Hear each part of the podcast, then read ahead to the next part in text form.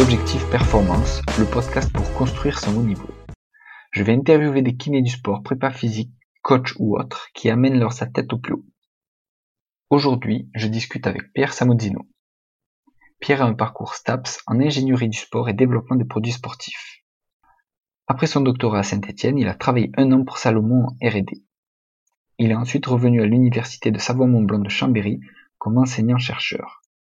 Il est responsable du master qu'il a suivi il y a quelques années et continue de publier notamment sur le profil force-vitesse dans le sport.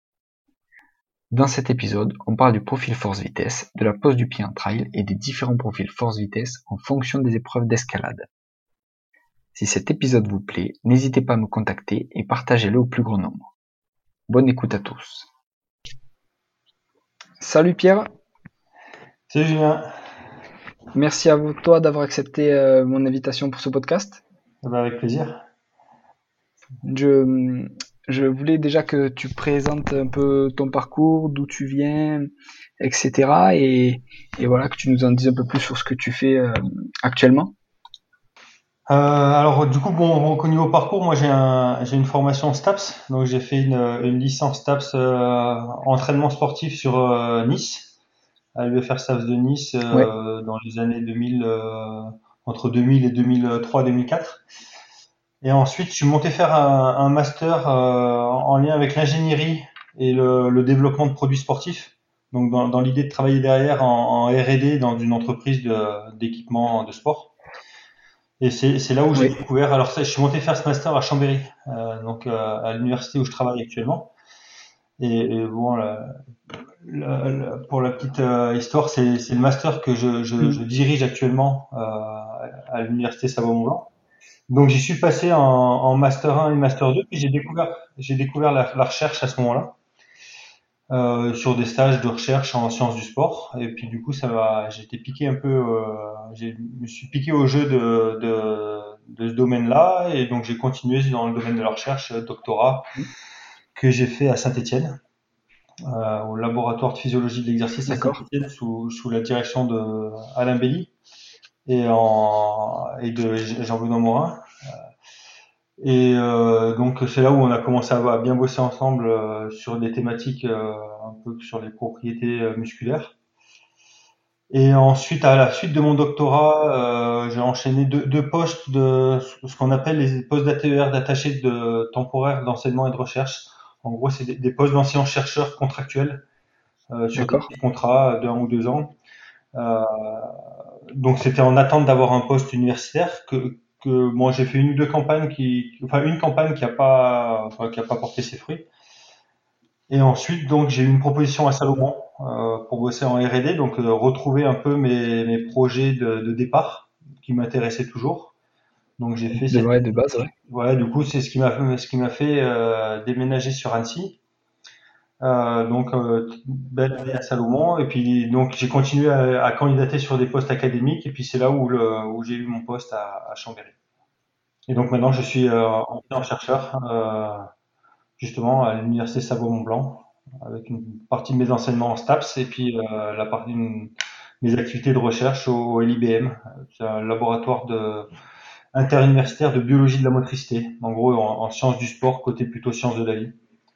Et ton année chez Salomon, euh, c'était impossible pour toi, par exemple, de faire un mi-temps en R&D euh, chez Salomon ou une autre boîte, et après soit un mi-temps, euh, un autre mi-temps enseignement, par exemple à l'IBM ou quelque chose comme ça, c'était impossible?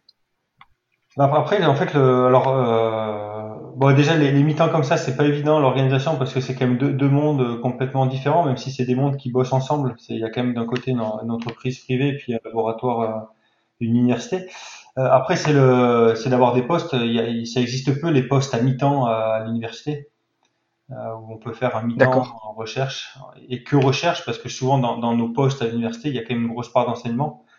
Donc en fait, c'était, enfin voilà, ce genre de poste, c'est, c'est pas très fréquent. Euh, et bon, voilà, à, ce moment-là, euh, en, tout cas, moi, la R&D, ça m'a toujours intéressé, ça m'intéresse toujours. Donc, c'était, c'était pas non plus euh, uniquement par défaut que j'ai fait ça, au contraire. Ouais. j'ai, passé une super année chez Salomon. et enfin, voilà, je me suis régalé dans, dans ce que j'ai fait à Salomon parce que c'était en plus des, enfin, c'était du développement de produits, mais c'était surtout de la, la, recherche en amont du produit. Donc, on, j'étais pas très éloigné en termes de domaine de, de domaine de recherche. D'accord. Ouais, donc c'est ce que tu voulais faire en, te lançant dans ce master aussi à la base du coup. C'est ça, voilà. C'était exactement le métier que, dont je rêvais que, quand j'ai attaqué un peu ces études. Puis après, j'ai été détourné par la recherche, mais euh, ouais, c'était, exactement ça euh, dans mes projets professionnels de jeunesse. Donc c'était une super expérience. Ouais. Et est-ce que des fois, tu as envie justement de, de retravailler là-dedans dans une grande entreprise ou, ce que tu fais là actuellement, ça te, ça, ça te plaît, tu as envie de persévérer là-dedans? Euh, alors, le, ça, ça, a été les grosses questions que je me suis posées au moment justement euh, où j'ai eu mon poste académique à, à Chambéry et euh, où à Salomon, ben, on, on, me proposait de continuer l'aventure aussi. Donc, je me suis posé ces questions. Bon, c'est vrai que bon, le, domaine de la recherche et puis on, on était, j'ai continué à, à, travailler pendant cette année-là sur tous les projets qu'on avait mis en place avec notamment JB Morin. Euh, donc on continuait, on était assez actifs et, et on était sur un domaine assez porteur, donc c'était euh, assez passionnant. Donc euh, ça, c'est vrai que c'est quelque chose qui m'a qui m'a réorienté sur le côté de la recherche. je pense que j'aurais été dans une période de creux en termes de recherche. Peut-être que je serais resté sur le domaine industriel parce que c'est un domaine qui m'attirait bien. Après, bon, j'ai la chance en travaillant à Chambéry et en, en pilotant justement ce master. En, en tout cas, j'ai travaillé dans le cadre de ce master dès mon arrivée à Chambéry, euh, enfin à l'université. Donc c'est un master qui est en lien avec les entreprises. Donc on, on a quand même continué, j'ai quand même continué à travailler avec Salomon, mais aussi d'autres entreprises. Donc c'est aussi, en, ça m'a pas fait complètement couper de, de ce milieu un peu appliqué euh, équipement sportif en basculant dans le domaine académique. Et, du coup, vous avez des demandes spécifiques des entreprises et vous envoyez des, stagiaires dans ces entreprises? Comment ça se passe? Oui, c'est ça. En fait, en fait, bon, il y a des, il y a des, c'est des, la collaboration entre l'université et ces entreprises. Alors, la collaboration, elle peut se faire sur la base de stagiaires. Euh, nous, on a nos, nos, promos de master, elles sont d'une soixantaine d'étudiants en master 1 et en master 2. Donc, en fait, on a chaque année, euh, en gros, 120 étudiants qui partent en stage dans des entreprises. Euh, de R&D, alors soit dans le domaine du sport, soit dans le domaine plutôt de la santé. Donc, donc on est en lien, on est en lien euh, continu avec eux. Alors après, quand, quand ils prennent des stagiaires en stage, ils nous, ils, prennent pas l'université en stage. Donc euh, c'est pas des projets de collaboration, mais dans, dans certains cas de figure, ça, ça, ça débouche sur des collaborations. Ou alors il y a des entreprises qui sollicitent directement le laboratoire euh, sur des projets précis, que ça soit, si tu veux, que ça soit en, en, en amont du produit, pour mieux comprendre, euh, pour mieux comprendre la motricité euh, et le mouvement humain afin de mieux développer. C'était un peu le, la collaboration, des collaborations qu'on a continué à avoir avec Salomon euh, ces dernières années et d'autres entreprises. Et, et, et, mais la plupart du temps, c'est les, les, premiers contacts qu'on a avec les entreprises, c'est plus pour euh, tester, évaluer, valider des concepts. Euh, avec D'accord, qui existent déjà? Voilà, avec, avec des mesures pour voir, enfin voilà, soit des, des objectifs de marketing, en, en enfin marketing c'est c'est dans le sens euh, honorifique du terme hein, dans, dans le sens pour prouver scientifiquement que ce qui est euh, revendiqué d'un point de vue marketing et ça ça tient la route ça tient la route ouais. Euh, mais aussi des fois ça, ça leur permet de mieux mieux orienter leur leur euh, développement futur donc, voilà souvent, les premières prises de contact c'est plutôt sur l'évaluation du testing de la validation de concepts et de produits et, et, des fois, bah voilà, au, bout d'un certain temps qu'on travaille avec ces entreprises, ça va plutôt sur le côté amont du produit, où euh, le, leur but c'est de mieux comprendre pour mieux pour mieux développer. D'accord, d'accord. C'est énorme. Et du coup, quand c'est les entreprises qui vous contactent, quand euh, le concept existe déjà, tout ça, là, ça concerne, on va dire, directement toi et tes collègues, ou ça concerne aussi les étudiants en master? Après, ça dépend les niveaux de les, les niveaux de, de, collaboration qui sont souhaités par l'entreprise. Alors bien sûr, ça, si, si, ça sollicite que des, des, des, chercheurs du laboratoire, euh, les, on va dire les, les, les coûts associés à, à la collaboration mm. sont, seront bien plus élevés pour l'entreprise que si c'est des étudiants euh, en master. Donc souvent, la solution avec des étudiants stagiaires, c'est un, c'est un bon compromis de pour, pour des premiers contacts et des premières euh, et des premières collaborations qu'on peut avoir avec ces entreprises.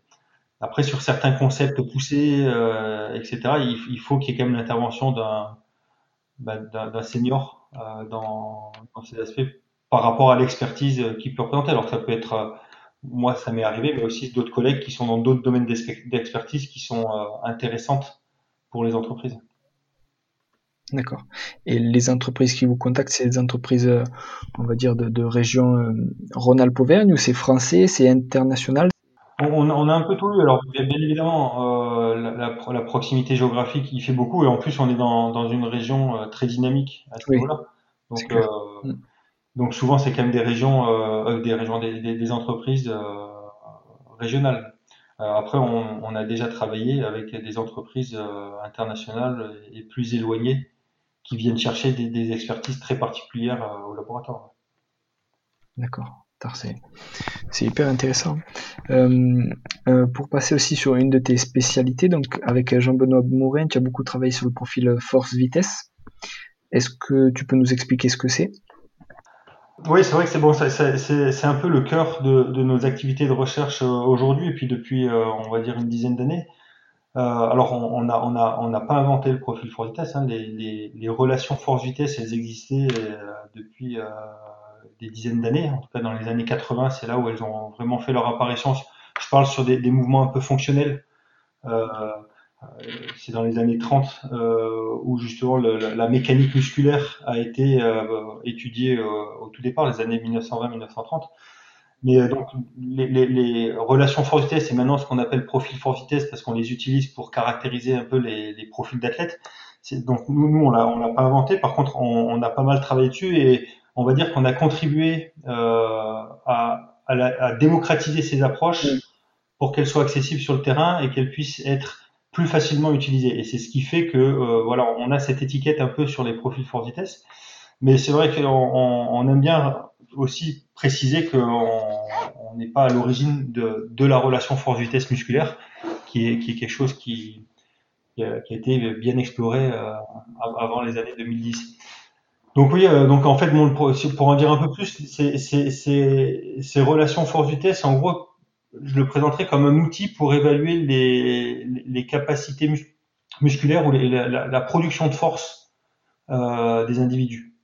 Donc après, il, exerce, il existe différentes méthodes, différentes, euh, différents mouvements, euh, euh différentes utilisations pour euh, de, de, ces, de cette évaluation ou cette caractérisation des, des capacités musculaires. Et donc nous, nous voilà, l'objectif de nos travaux ces dix dernières années, ça a été déjà, on a utilisé ces, cette caractérisation de, des productions de force à un niveau assez macroscopique, c'est-à-dire qu'on est resté sur des mouvements euh, globaux, des mouvements d'extension de, membres inférieurs, de membres supérieurs. On n'est on pas allé sur l'évaluation au niveau du muscle ou de la fibre, comme certaines équipes euh, enfin, font actuellement dans, enfin, et puis ont déjà fait. Donc on est, on est sur des mouvements euh, assez proches de la, pratique euh, et, les questions qui nous ont euh, intéressés, en gros, c'est être capable de, de mieux évaluer ces relations force-vitesse pour mieux profiler les athlètes, donc de mieux les évaluer. Donc notamment cette partie évaluation, ça a été de, de, de valider, de proposer de, des méthodes utilisables sur le terrain, mais avec de la précision proche des précisions de laboratoire. C'était un, premier axe de travail qu'on a développé. Ensuite, c'est une fois qu'on a une cette évaluation, c'est de savoir, d'avoir des, des, outils ou des concepts qui nous aident à, à savoir vers, vers, quoi faire tendre ces profils pour améliorer la performance. Donc, c'est le lien entre ces capacités de production de force et la performance. Donc, ce qui, et en utilisant voilà des, des, des, informations et des concepts. Euh, donc bon, il y a le profil optimal, il y a eu aussi sur le sprint cette efficacité de propulsion, euh, qui sont des outils, on va dire, assez simples pour pouvoir, euh, en gros, interpréter ces, ces profils. Et en, enfin, c'est, il y a tout le côté, j'allais dire enfin, mais il y a encore deux éléments. Il y a le côté un peu modification de ces profils par l'entraînement, ou alors modification de ces profils par une déficience, une altération, par de la fatigue et, c'est-à-dire de mieux comprendre l'adaptation et la plasticité de ces profils euh, force-vitesse. Alors soit dans, un sens de d'entraînement ou de réentraînement, soit plutôt dans un sens comment ils sont altérés par la fatigue, par une blessure, par euh, des dommages musculaires, etc. Ah, c'est énorme. Justement, tu parlais de profil optimal. Le, profil optimal de force-vitesse, il dépend du sport, il dépend du poste sur, un sprint. Parce que par exemple en foot, en, rugby ou, sur du 100 mètres, tu es régulièrement sur du sprint. Et sauf que bah, tu as des directions peut-être qui vont changer en fonction du sport, etc. Mais le, profil optimal, il dépend de tout ça. Alors déjà, le profil optimal, il, n'est pas optimal pour tout. Donc effectivement, il va dépendre de l'activité et des mouvements qu'on va chercher à optimiser. Alors, ce, qu'on appelait profil optimal sur des mouvements d'impulsion comme le saut, il, n'est optimal uniquement pour des, actions dans lesquelles le sportif va devoir s'accélérer lui-même, accélérer sa, propre masse. Alors, un saut, un départ en sprint, un changement de direction, euh, voilà, dans, ces actions-là, il va falloir, et, ça correspond quand même à pas mal d'actions dans le domaine sportif, où il va falloir accélérer son corps et dans ce cas-là, il existe effectivement un, bon rapport entre force et vitesse qui permet d'être, de maximiser ce type de performance. Par contre, ce profil optimal, il ira peut-être pas pour un première ligne en mêlée, il ira pas pour euh, un judoka, il, voilà. C'est pas un, profil universel. Euh, donc, donc il, il, respecte les spécificités de certains types de mouvements. Donc oui, il, dépend de, des mouvements. Après, sur le sprint, ce profil optimal, on l'a pas encore euh, publié. Euh, là, on, y travaille actuellement. Hein, c'est bah, des, des, choses que je fais justement euh, en juillet 2020. Euh, j'utilise un peu ce temps une fois que l'année académique est, finie pour pouvoir travailler sur ce genre de projet. Et voilà, donc là, on, est dessus. On, est dans en cours de publication de ce profil optimal qui là aussi donne pour, pour certains types d'accélération euh, quel est le bon rapport à avoir entre ces, ces capacités de production de force à vitesse élevée ou à vitesse lente? Pour optimiser un 10 mètres, un 20 mètres, un 30 mètres, un 50 L'objectif, c'est aussi de le transmettre dans la pratique et pour les, les coachs, les prépas physiques, tout ça. Et l'objectif, c'est justement que ce soit facilement transmissible et que par exemple pour un sportif tu sais qu'à son poste il a on va dire dès qu'il doit sprinter à 90% on sait que ça sera entre 5 et 10 mètres mm. c'est lui faire travailler sur ce profil optimal de 0 à 10 mètres c'est ça, par exemple, voilà, c'est une utilisation, en tout cas, c'est des applications possibles de ce profil optimal. C'est voilà, c'est exactement ça, c'est-à-dire euh, on, on, fait la photographie de, de ces capacités de production de force en sprint avec le profil forte vitesse en sprint, et derrière, on, on sait quelle est la cible à atteindre pour un type de performance. Mais, par, mais effectivement, le, le, profil optimal sera pas le même pour euh, une accélération sur 5-10 mètres que sur une accélération de 20 ou 30 mètres. Alors après, effectivement, et puis après, là, là, nous, nous, en fait, on, on, on donne des, des, informations aux entraîneurs là-dessus ou aux préparateurs physiques. Après, après, c'est à eux de savoir. Parce que, effectivement, un, dans la plupart des sports, il va falloir qu'ils soient bons sur 5 mètres, mais aussi sur 30 mètres. Mais après, ce, cet élément-là, c'est au jugement du préparateur physique ou de l'entraîneur qui, en fonction de, de, de, là où il veut emmener ses joueurs, prendra la décision de, faire basculer le profil plutôt d'un côté ou plutôt Wow, c'est énorme. Et euh, sur ce profil force-vitesse, il y a un lien aussi, vous avez fait le lien, il me semble, avec les, les blessures aux ischio-jambiers Oui, effectivement. Alors ça, c'est ça, c'est un, un, gros pan euh, sur lequel on s'est un peu attaqué euh, ces dernières années. Alors c'est mm. des choses qui sont surtout pilotées par euh, ben, JB, Morin et Pascal Edouard sur Saint-Etienne. Alors moi, j'y contribue et puis on, on travaille beaucoup ensemble là-dessus. Euh, ça, c'est plutôt dans le cadre, par rapport à ce que je disais tout à l'heure, sur euh, comment, évoluent, comment évoluent ces capacités de production de force euh sous l'influence d'une altération quelconque. Et là, c'est une blessure. Et on s'aperçoit, on s'est aperçu en tout cas que ce profil était très sensible. Alors à la blessure, bien sûr, mais que, que au moment où le, le joueur, c'était des joueurs de foot, avait le feu vert du staff médical pour dire là, c'est bon, tous les feux sont ouverts pour retourner sur le terrain. Nous, avec cette évaluation qui est très fonctionnelle, on, on avait encore une défi, un déficit au niveau de certains paramètres qui montraient que, que toutes les capacités n'étaient pas retrouvées. Et puis quelques temps après, deux mois après, euh, si on faisait une, une, évaluation, on avait euh, retrouvé toutes les capacités d'avant blessure. Donc ça, ça, permettrait, en, voilà, ça, en tout cas nous, nous ce qu'on en dit aujourd'hui de ça, c'est que c'est pas un outil magique. Par contre, ça pourrait être la, dernière évaluation avant le retour sur le terrain, le, le, dernier feu à allumer au vert pour être sûr que le, le, le sportif a, a, retrouvé toutes ses capacités. Euh, alors après, après là aussi, c'est au choix de, du staff médical de dire est-ce qu'on attend d'avoir tous les feux au vert, est-ce qu'on prend le risque de reprendre un petit peu avant, etc. Ça limite, nous, nous, c'est pas notre boulot de prendre cette décision. Nous, notre boulot, c'est de donner des informations sur le, on va dire l'état musculaire, mais d'un point de vue fonctionnel, d'un point de vue production de force du, sportif. D'accord, carrément.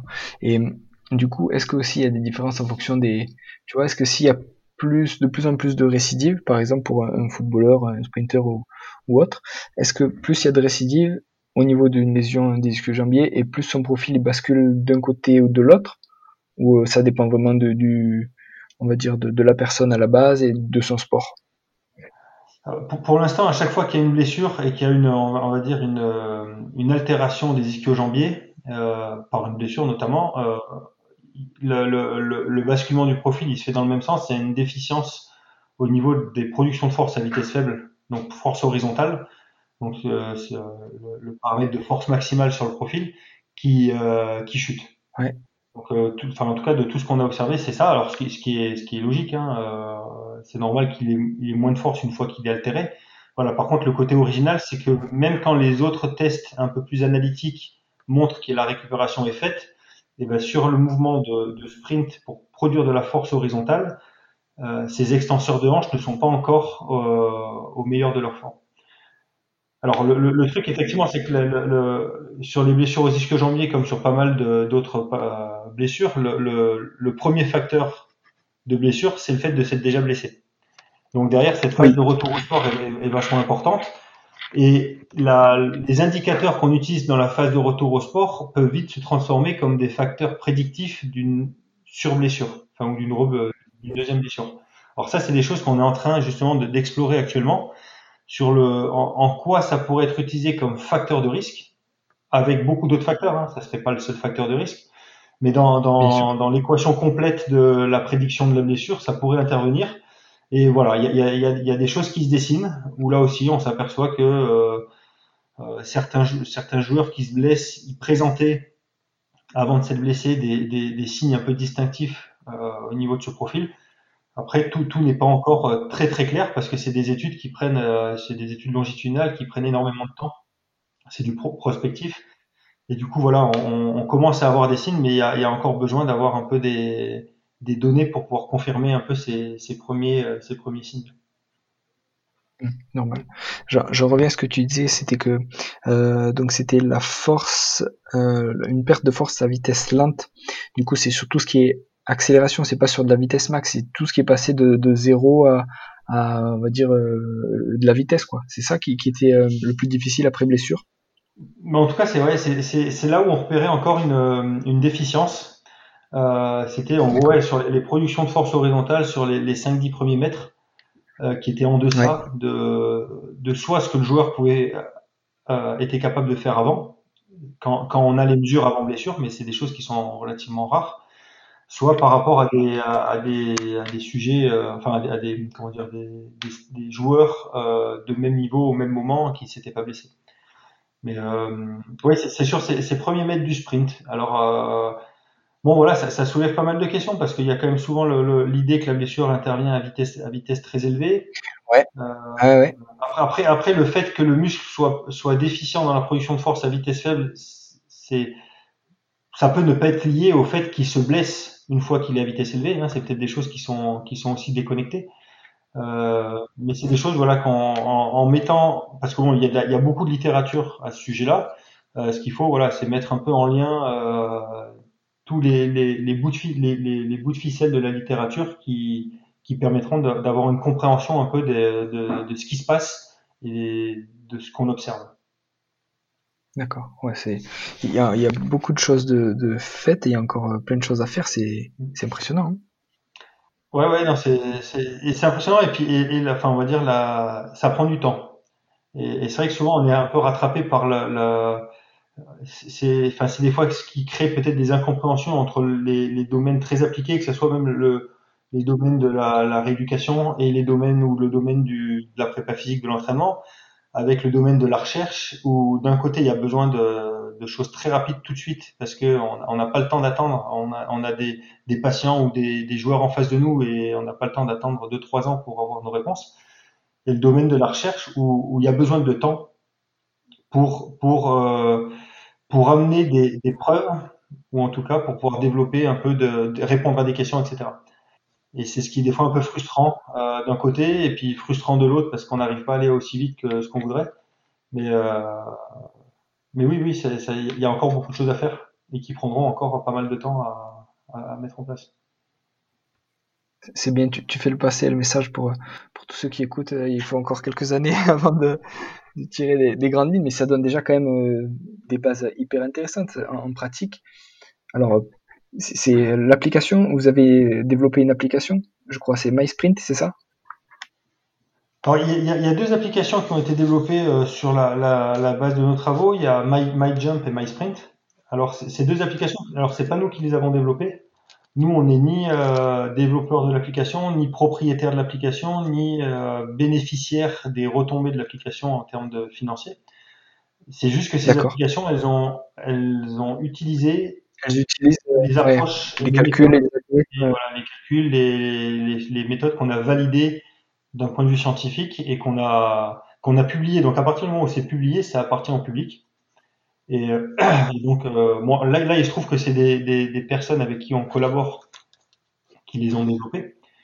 Et, euh, et nous, ça nous intéressait que tant qu'à à, ce que nos approches et nos méthodes soient utilisées dans des applications, autant qu'on soit connecté pour justement que l'utilisation elle soit faite dans dans des bonnes conditions et, et, dans les limites de ce que nos méthodes permettent. C'est-à-dire que nos, comme je disais tout à l'heure, elles sont pas nos méthodes sont pas universelles euh, et elles ont certaines limites et c'est bien que les, ces applications n'aillent pas au-delà des limites de ce qu'on peut faire avec ces méthodes.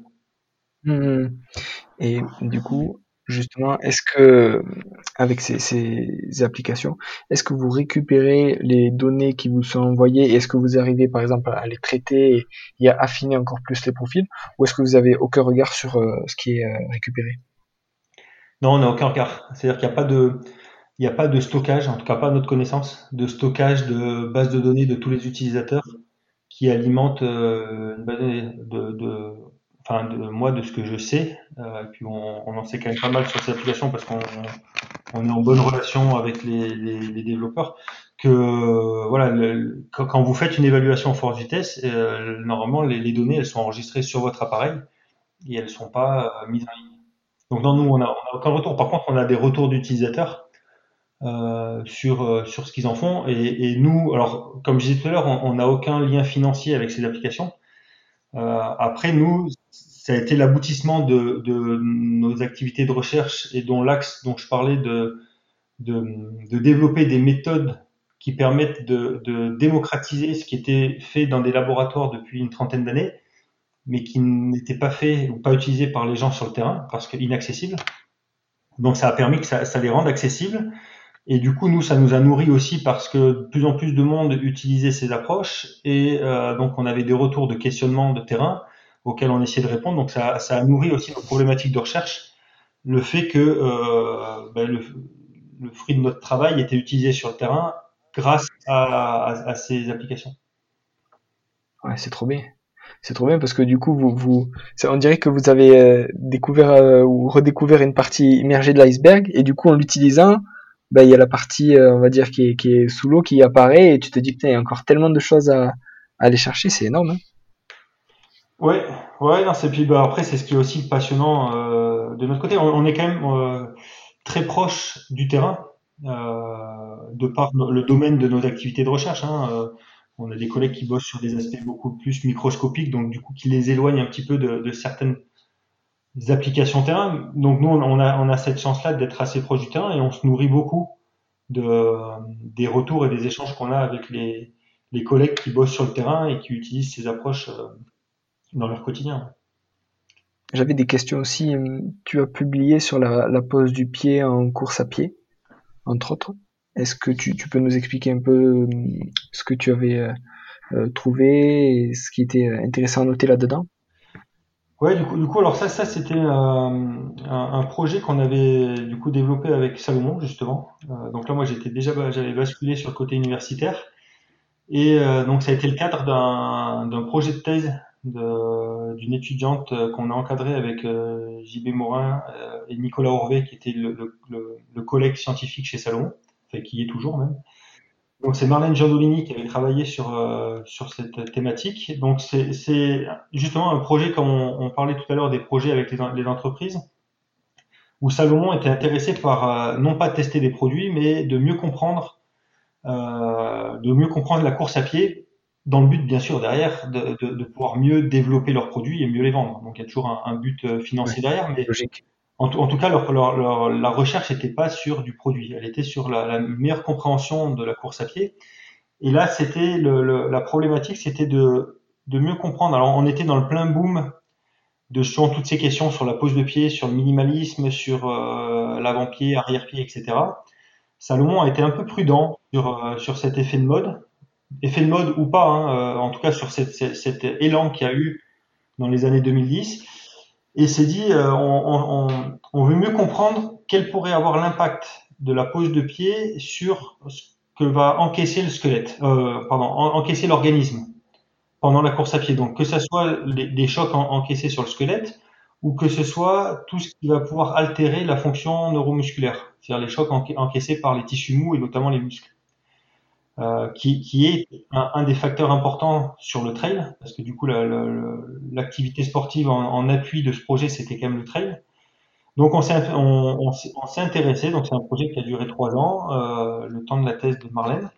On s'est intéressé à, à, essayer de mieux comprendre le lien entre pose de pied et euh, dommage musculaire ou altération de la fonction neuromusculaire et euh, impact encaissé par euh, par le squelette et on s'est focalisé sur les, parties de descente parce qu'en fait, c'est quand même des sur le trail, c'est ils disent souvent que les, les, ouais, les courses se gagnent en descente, euh, pas, pas obligatoirement parce que c'est celui qui descend le plus vite qui gagne, mais plus parce que c'est celui qui gère mieux sa descente et du coup qui, qui, arrive en bas moins traumatisé, qui pourrait être mieux sur la montée d'après.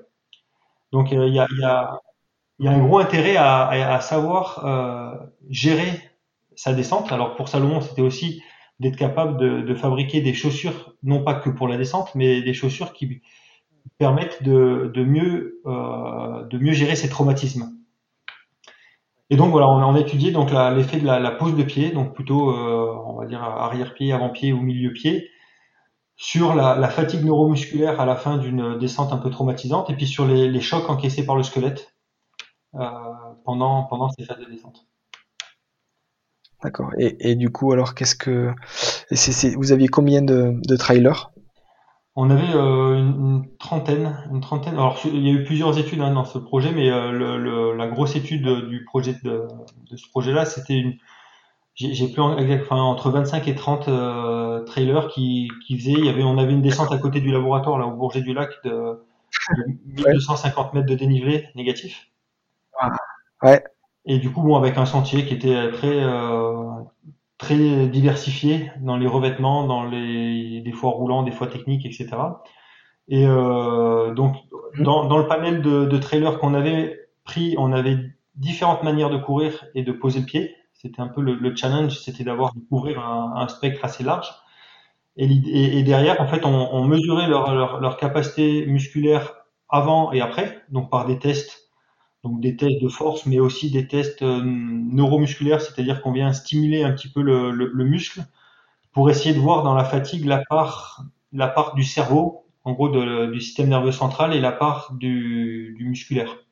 Savoir est-ce que la, la, la, fatigue est liée à une fatigue euh, parce que les fibres musculaires sont, sont endommagées et puis elles se contractent moins bien, ou alors est-ce que c'est parce que le, le cerveau euh, met un coup de frein et, et sent qu'il y a quelque chose qui va moins bien et du coup c'est lui qui freine et qui euh... donc voilà il y avait des tests euh, de ce type là euh, avant après. Puis après en fait pour cette étude là il fallait qu'on appréhende la pose de pied pendant toute la descente.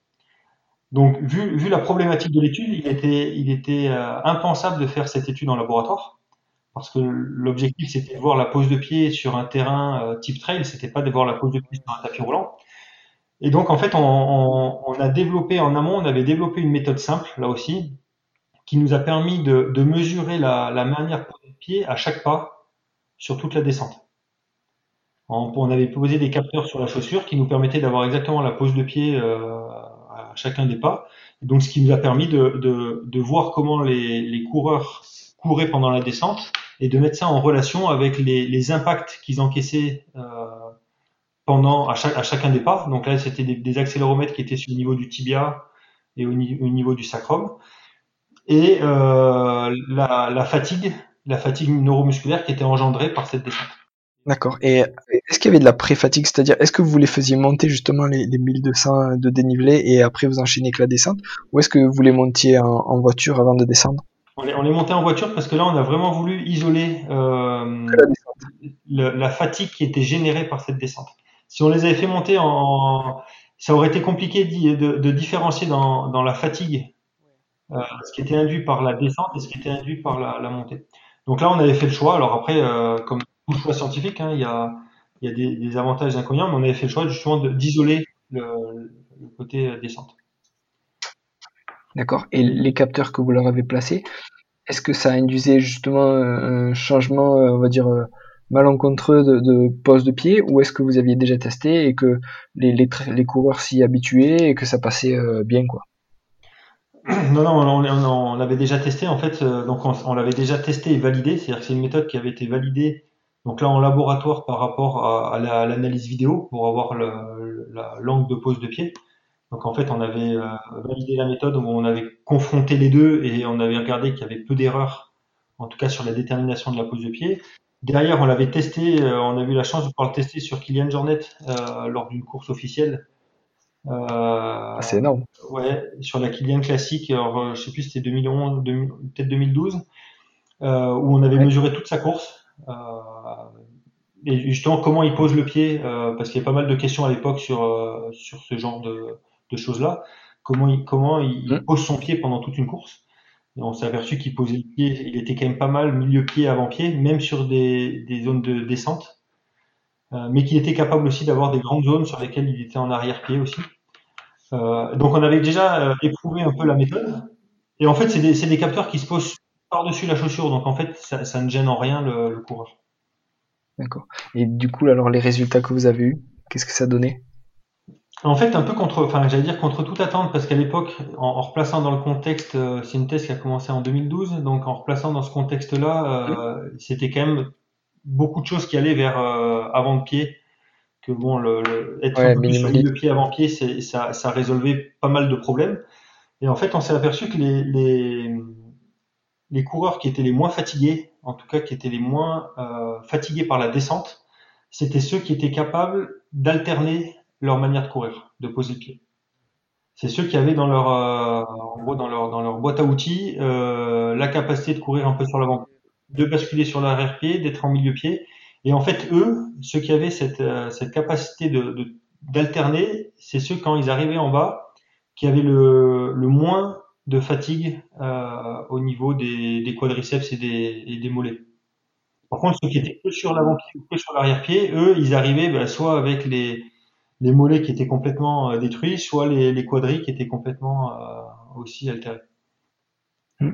Et est-ce que alors justement pour ceux qui avaient euh, les capacités de, de switcher d'une pose de pied à l'autre, est-ce que vous avez remarqué par rapport à la, à la descente et à la pente qu'il y avait que justement en fonction, je sais pas, du, du, du pourcentage de pente, eh ben, ils étaient tous sur un type et puis après quand c'était un peu plus tranquille, ils passaient tous sur un autre? Est-ce qu'il y avait un effet de la, de la pente là-dessus?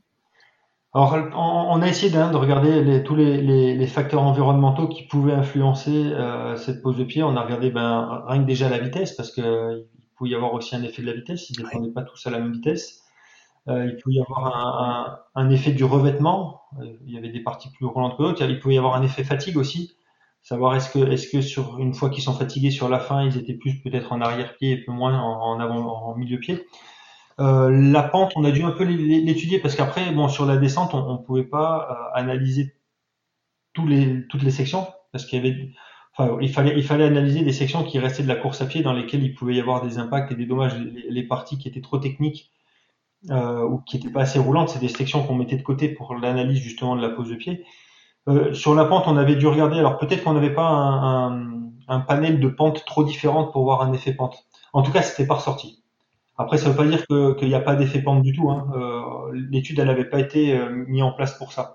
Mais euh, on, on, avait essayé de regarder et en fait, à l'arrivée, il n'y avait pas trop d'inf... Enfin, c'était pas trop une question de, de on va dire, de, de contraintes environnementales. C'était plus ceux qui étaient capables, alors inconsciemment ou consciemment, de switcher d'une manière ou d'une autre euh, sur, euh, sur les différentes poses de pied. Est-ce que vous leur avez posé la question justement si pour savoir si c'était euh, tu vois quand ils finissent leur course, est-ce que vous leur avez dit ben d'après toi quelle quelle façon tu as de courir en descente? Et est-ce qu'ils avaient justement conscience de, switcher tu vois? Est-ce que c'était volontaire pendant la descente de se dire ah ben là je, commence à fumer un peu euh, au niveau des mollets, donc je vais rattaquer un peu euh, talon, ou est-ce que c'était vraiment inconscient et, c'était euh, habituel quoi? On n'a pas, on a, pas, on n'a pas posé la question. après, il faudrait, faudrait demander à, Marlène justement qui, peut-être elle a plus discuté avec les, les, les, coureurs, mais non, on n'a on pas fait de quantification de, de, ressenti comme ça. Alors bien sûr, il y avait, il y avait du ressenti de perception de l'effort, de, de, de, dommages musculaires, etc. Euh, pas, pas sur ce, ce, niveau de conscience de la, la pose de pied. Après, on, on, dans ce genre d'études, justement, où on essaie d'évaluer le, le, le, comportement normal d'un individu, on, on, lui donne des indications sur ce qu'il va faire pendant l'étude. Ça, c'est légal et c'est obligatoire. Par contre, des fois, on ne rentre pas trop dans le détail de ce qu'on cherche à, à, mesurer pour pas influencer leur comportement. Ouais. Donc ça, ils n'étaient pas trop au courant de, de qu'on allait exactement euh, chercher à mesurer ça, même si à un moment donné, quand il y a les capteurs qui sont posés, ils, se doutent de, ce qu'on cherche à D'accord, parfait. Bon, merci pour euh, cette explication. Et euh, j'avais aussi une question sur une des dernières publications que tu as faites. tu as publié sur l'escalade et sur justement le profil force-vitesse de, je crois que c'était donc grimpeur de bloc, de voie et de vitesse. Et ça va faire très plaisir à, à, on va dire, à mon entourage où il y a beaucoup de, Donc, est-ce que tu peux nous, expliquer un peu ces différents profils? Oui, alors ça, c'est un, projet qui vient de Guillaume Levernier et puis Guillaume Lafaille, euh, qui était sur, euh, je crois, l'Université Paris-Sud. Euh, donc, Guillaume Levernier qui est plus dans le domaine, alors c'est un, qui était en thèse sous la direction de Guillaume Lafaille sur Paris, qui, qui bossait sur l'escalade et donc il y avait une thèse en, lien avec l'escalade et il a eu la volonté de de voir un peu si, euh, en, fonction des différentes disciplines, donc qui vont devenir disciplines olympiques en, escalade, euh, il y, a, des profils musculaires qui sont différents. Donc l'idée, c'était déjà d'aller évaluer ces profils musculaires sur, des, mouvements qui sont spécifiques à l'escalade. Donc là, c'était sur de la traction, donc sur des groupes musculaires qui vont être utilisés en escalade et qui sont assez importants en escalade.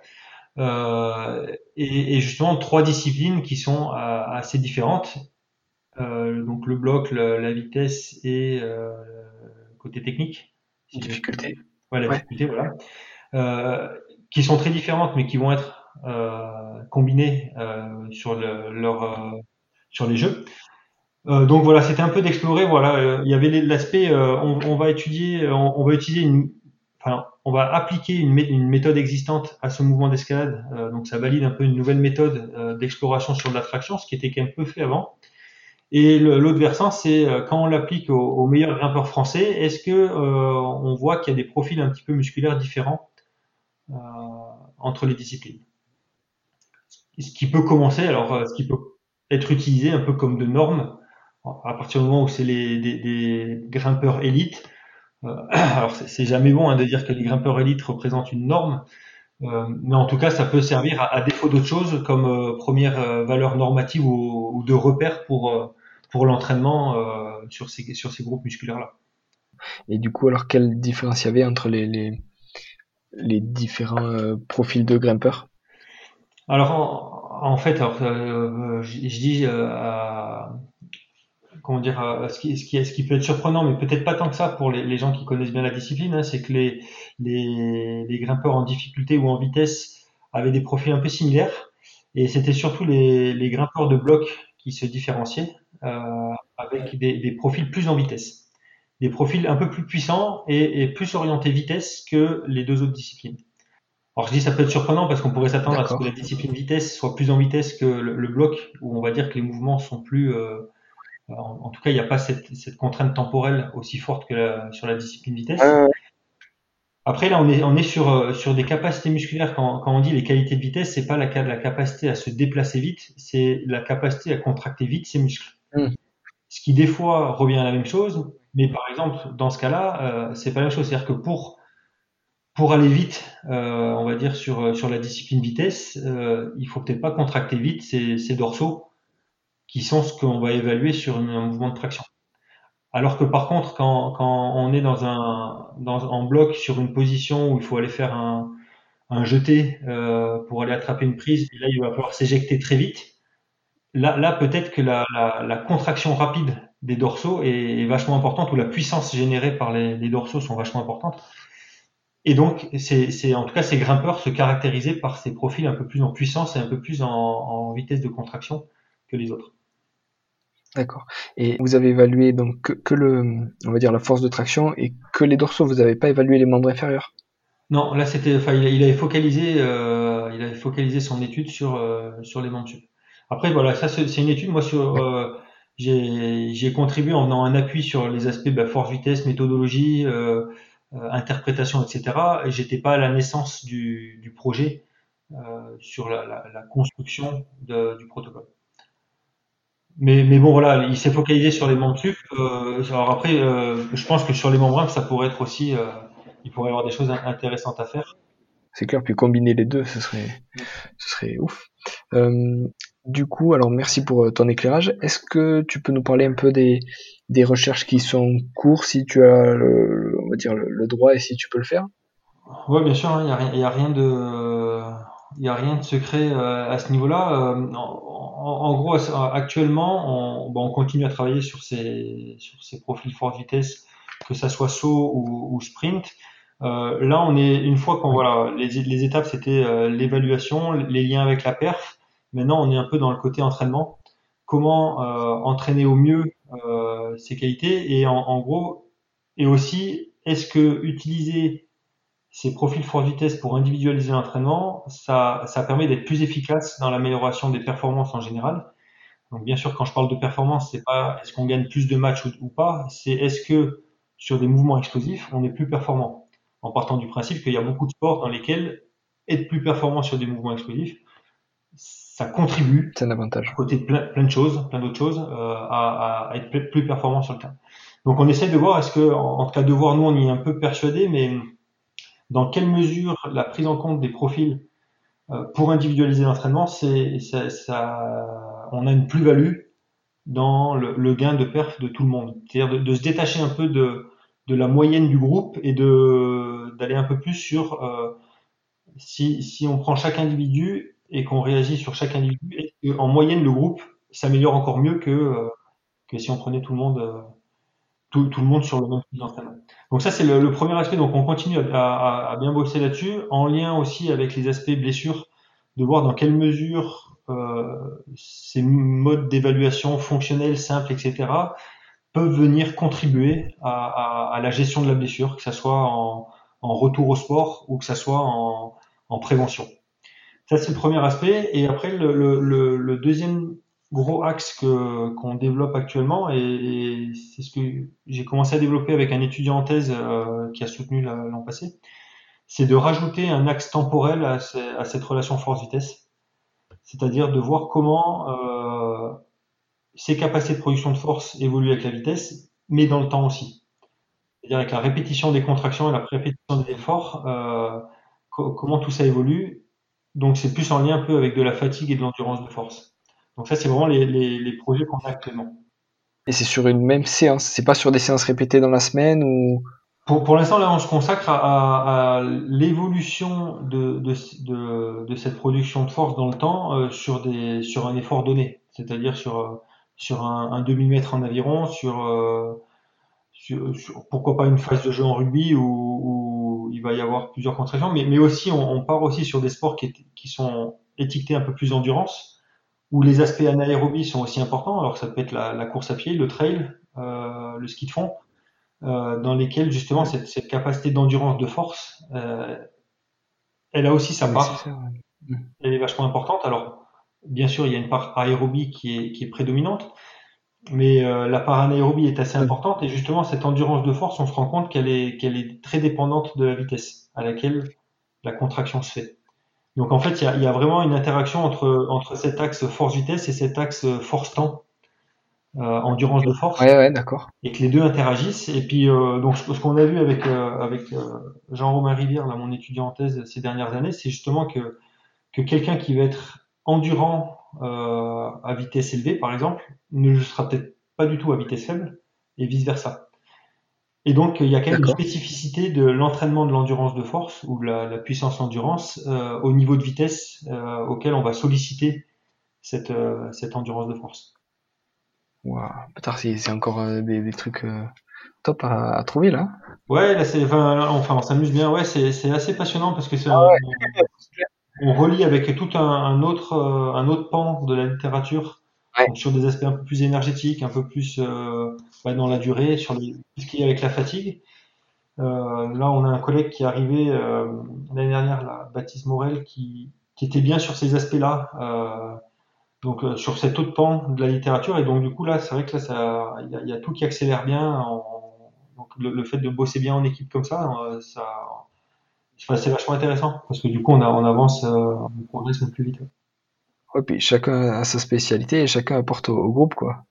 Mmh, exactement. Ouais. Alors, ta journée type, est-ce que tu peux nous décrire un peu justement entre la partie euh, recherche et entre la partie enseignement?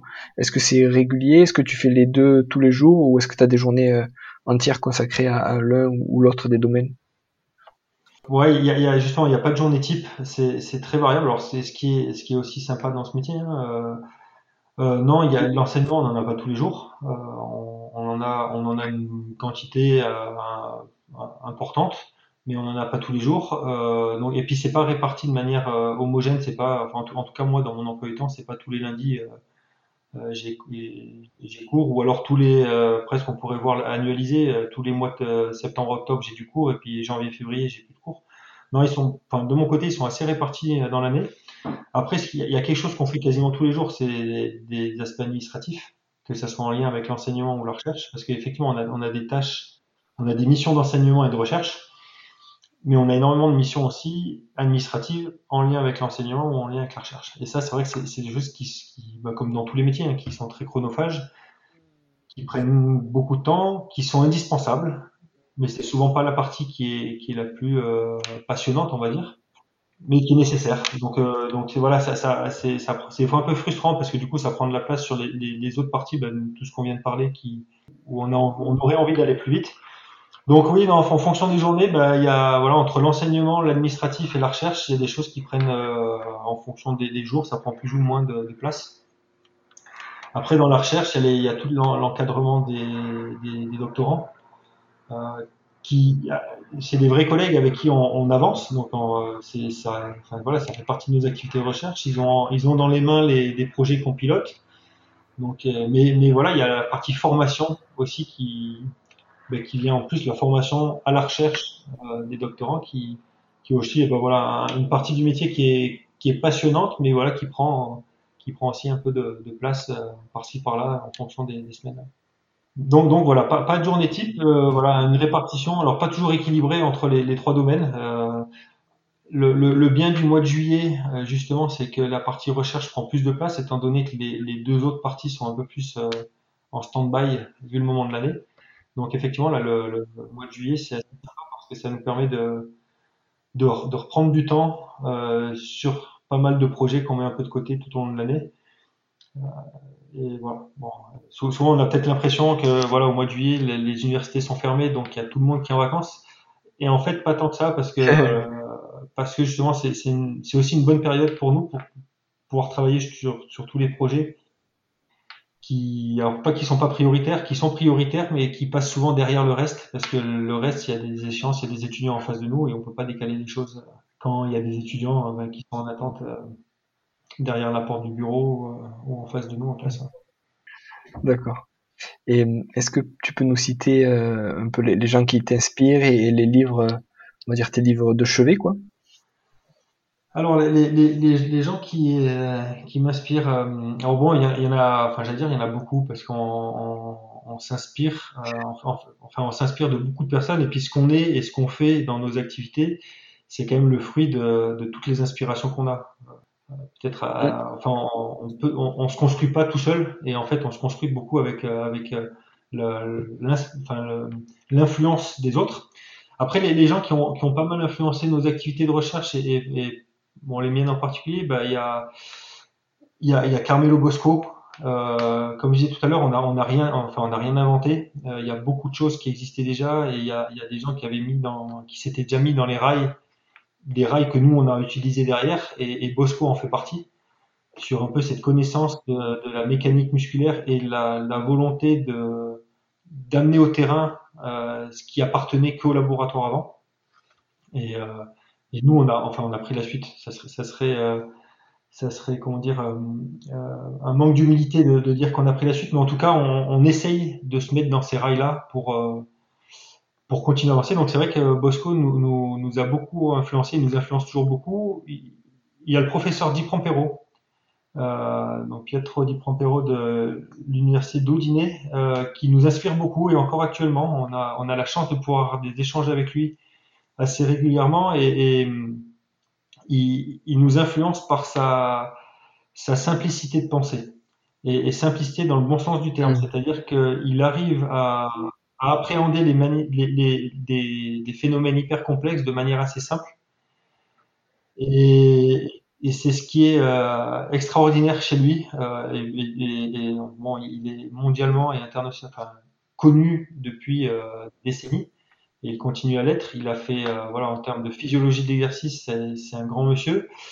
Et il a une, une, une simplicité d'approche des phénomènes physiologiques, mais aussi une simplicité d'être euh, dans sa manière d'être, avec une grande humilité. Euh, et c'est vrai que bon, voilà, c'est ce genre de personne qui, qui nous influence beaucoup, et en tout cas moi personnellement, qui euh, voilà, que j'ai toujours dans un petit coin, euh, comme euh, un peu un guide dans, dans, dans ce qu'on peut faire, mais que ça soit même euh, dans la vie de tous les jours, comme dans comme dans, dans, notre métier et puis dans nos activités de recherche. Et euh, bon après, après il y, a, y a un autre un autre chercheur que euh, du coup enfin on n'a pas eu la chance de trop côtoyer, c'est Robert Alexander qui est un, un, biologiste, un, zoologiste anglais qui travaillait donc plus sur les, la biomécanique au niveau des animaux. Et en, tout cas, moi, pendant ma thèse, je me suis beaucoup inspiré de, ces, articles. Et là aussi, c'est quelqu'un qui, en tout cas, qui avait cette euh, faculté à, modéliser des phénomènes complexes de manière assez simple pour pouvoir en tirer l'information dont il avait besoin. C'est-à-dire qu'il n'essayait pas de rendre plus complexes les choses, il, mettait le niveau de complexité en phase avec les questions qu'il avait. Et, et c'est pas toujours évident parce qu'on on a souvent tendance à rendre les choses bien plus complexes que ce qu'on a besoin pour répondre à nos questions. Et ça, c'est vrai que ça a pas mal guidé aussi notre, euh, en tout cas, c'est ce qu'on essaye, on essaye de s'inspirer de ça dans, dans, nos, dans nos activités de recherche. Et il me semble que c'est une des définitions de l'intelligence de, de rendre simple et accessible ce qui est complexe. En, en, tout cas, nous, nous c'est ce, ce, qui nous séduit. Euh, et, c'est une définition qui nous va bien. Alors, euh, en, qui nous va bien pas dans le sens euh, ce qu'on l'attribue à nous-mêmes, mais en tout cas, c'est ce qu'on admire chez bah, chez trois personnes en tout cas qui qui guident un petit peu nos pensées. Euh, D'accord. Et du coup, au niveau des livres, qu'est-ce qui t'aide et qu'est-ce qui te passionne quand tu le lis ou quand tu le relis? Alors ça, les, alors les livres, euh, j'ai un, j'ai un défaut, c'est un défaut qui, qui me, euh, que j'aimerais bien ne pas avoir. Euh, je, je suis pas un grand lecteur et ça depuis tout petit, euh, alors que je, j'adorerais euh, plonger dans des livres et puis, euh, et puis me, me remplir de connaissances par la lecture. Alors dans, le cadre de mon métier, je lis beaucoup des choses. Bah, pour voir ce qui se fait ailleurs et puis pour, pour améliorer mes connaissances dans mon domaine. Mais là, je parle plus de lecture extra professionnelle. Donc, je suis pas, je suis pas un grand lecteur. Euh, donc voilà, j'ai pas. Euh, et puis bon, alors les livres dans le côté euh, performance et sport, il y, en, a plein qui sont qui sont intéressants et je me risquerai pas à aller aller donner certaines références. Après, à la limite, le, livre le, livre auquel je, pense des fois dans mon quotidien. Ça, ça, peut faire rire parce que c'est du basique. Hein, c'est un livre que j'ai que j'ai lu comme beaucoup d'entre nous qu'on a lu quand on était petit à l'école et que j'ai relu il y a quelques années. Ouais. C'est pour ça que j'en parle. C'est Le Petit Prince. Qui... Ouais, je, je sentais arriver. Ouais. Ouais, c'est alors alors bon après après j'ai pas un panel de livres qui est énorme mais en tout cas c'est un livre donc que j'ai redécouvert il y a il y a, il y a 3 4 ans en vacances Euh, j'avais fait la lecture avec les, la lecture d'un enfant de, de, CE1 ou de CE2 à l'époque euh, où j'avais pris ce qu'il y avait à prendre avec cette lecture-là. Puis là, en étant adulte, ben, on prend d'autres choses. Et là aussi, bah, c'est un peu dans, c'est, des illustrations, je trouve, euh, simples et basiques, parce que ça reste, enfin, je pense que beaucoup trouvent que ce sont des choses un peu euh, basiques, mais sur, sur, des, sur des phénomènes ou sur des pensées qui sont bien plus complexes que ça. Et c'est vrai que je suis assez séduit. Et il y a, y a, plein de passages où, dans mon quotidien, ben, je, je sais que ça, enfin voilà, je fais des liens avec certains passages de, de ce livre. Qui, ça, peut faire sourire, mais c'est voilà, ça fait partie des livres qui me, qui m'ont marqué en tout cas. Et puis ça revient souvent quand tu discutes avec les gens ce, livre-là, et tu as plusieurs euh, niveaux de lecture dans ce livre, tu vois, comme tu disais, c'est-à-dire que tu peux le lire en, on va dire en, primaire et, et fait les illustrations et comprendre globalement le sens, tout ça, et tu peux le relire euh, même plusieurs années après, des dizaines, des vingtaines d'années après, et retrouver un sens un peu plus profond et te dire, oh, ben en fait, à, chaque moment, on va dire, de, de, ta vie, tu peux y trouver ton compte dans ce livre. Ah, exactement. je pense que c'est toute la force de, de ce livre. Et c'est vrai que c'est assez profond, assez profond. Euh, ça, ça, ça, fait beaucoup réfléchir, tourné de manière très enfantine, mais il y a des réflexions euh, bien plus, enfin, sur la vie qui sont bien plus profondes dans ce dans ce livre. Donc voilà, c'est des, puis ça, ça va un petit peu avec euh, avec ce qu'on a dit avant sur le côté un peu. Euh, des fois, il n'y a pas besoin d'aller dans, dans, des choses hyper complexes pour pour pousser euh, mm des pensées ou des, des concepts ou des des réflexions euh, intéressantes. Voilà. Mmh, ça, résume bien un petit peu voilà, ce, côté-là. Merci Pierre. Euh, pour finir, est-ce que tu as euh, euh une adresse email ou euh, euh, des réseaux sociaux sur lesquels, pardon, sur lesquels tu es le plus actif et où on peut te joindre facilement?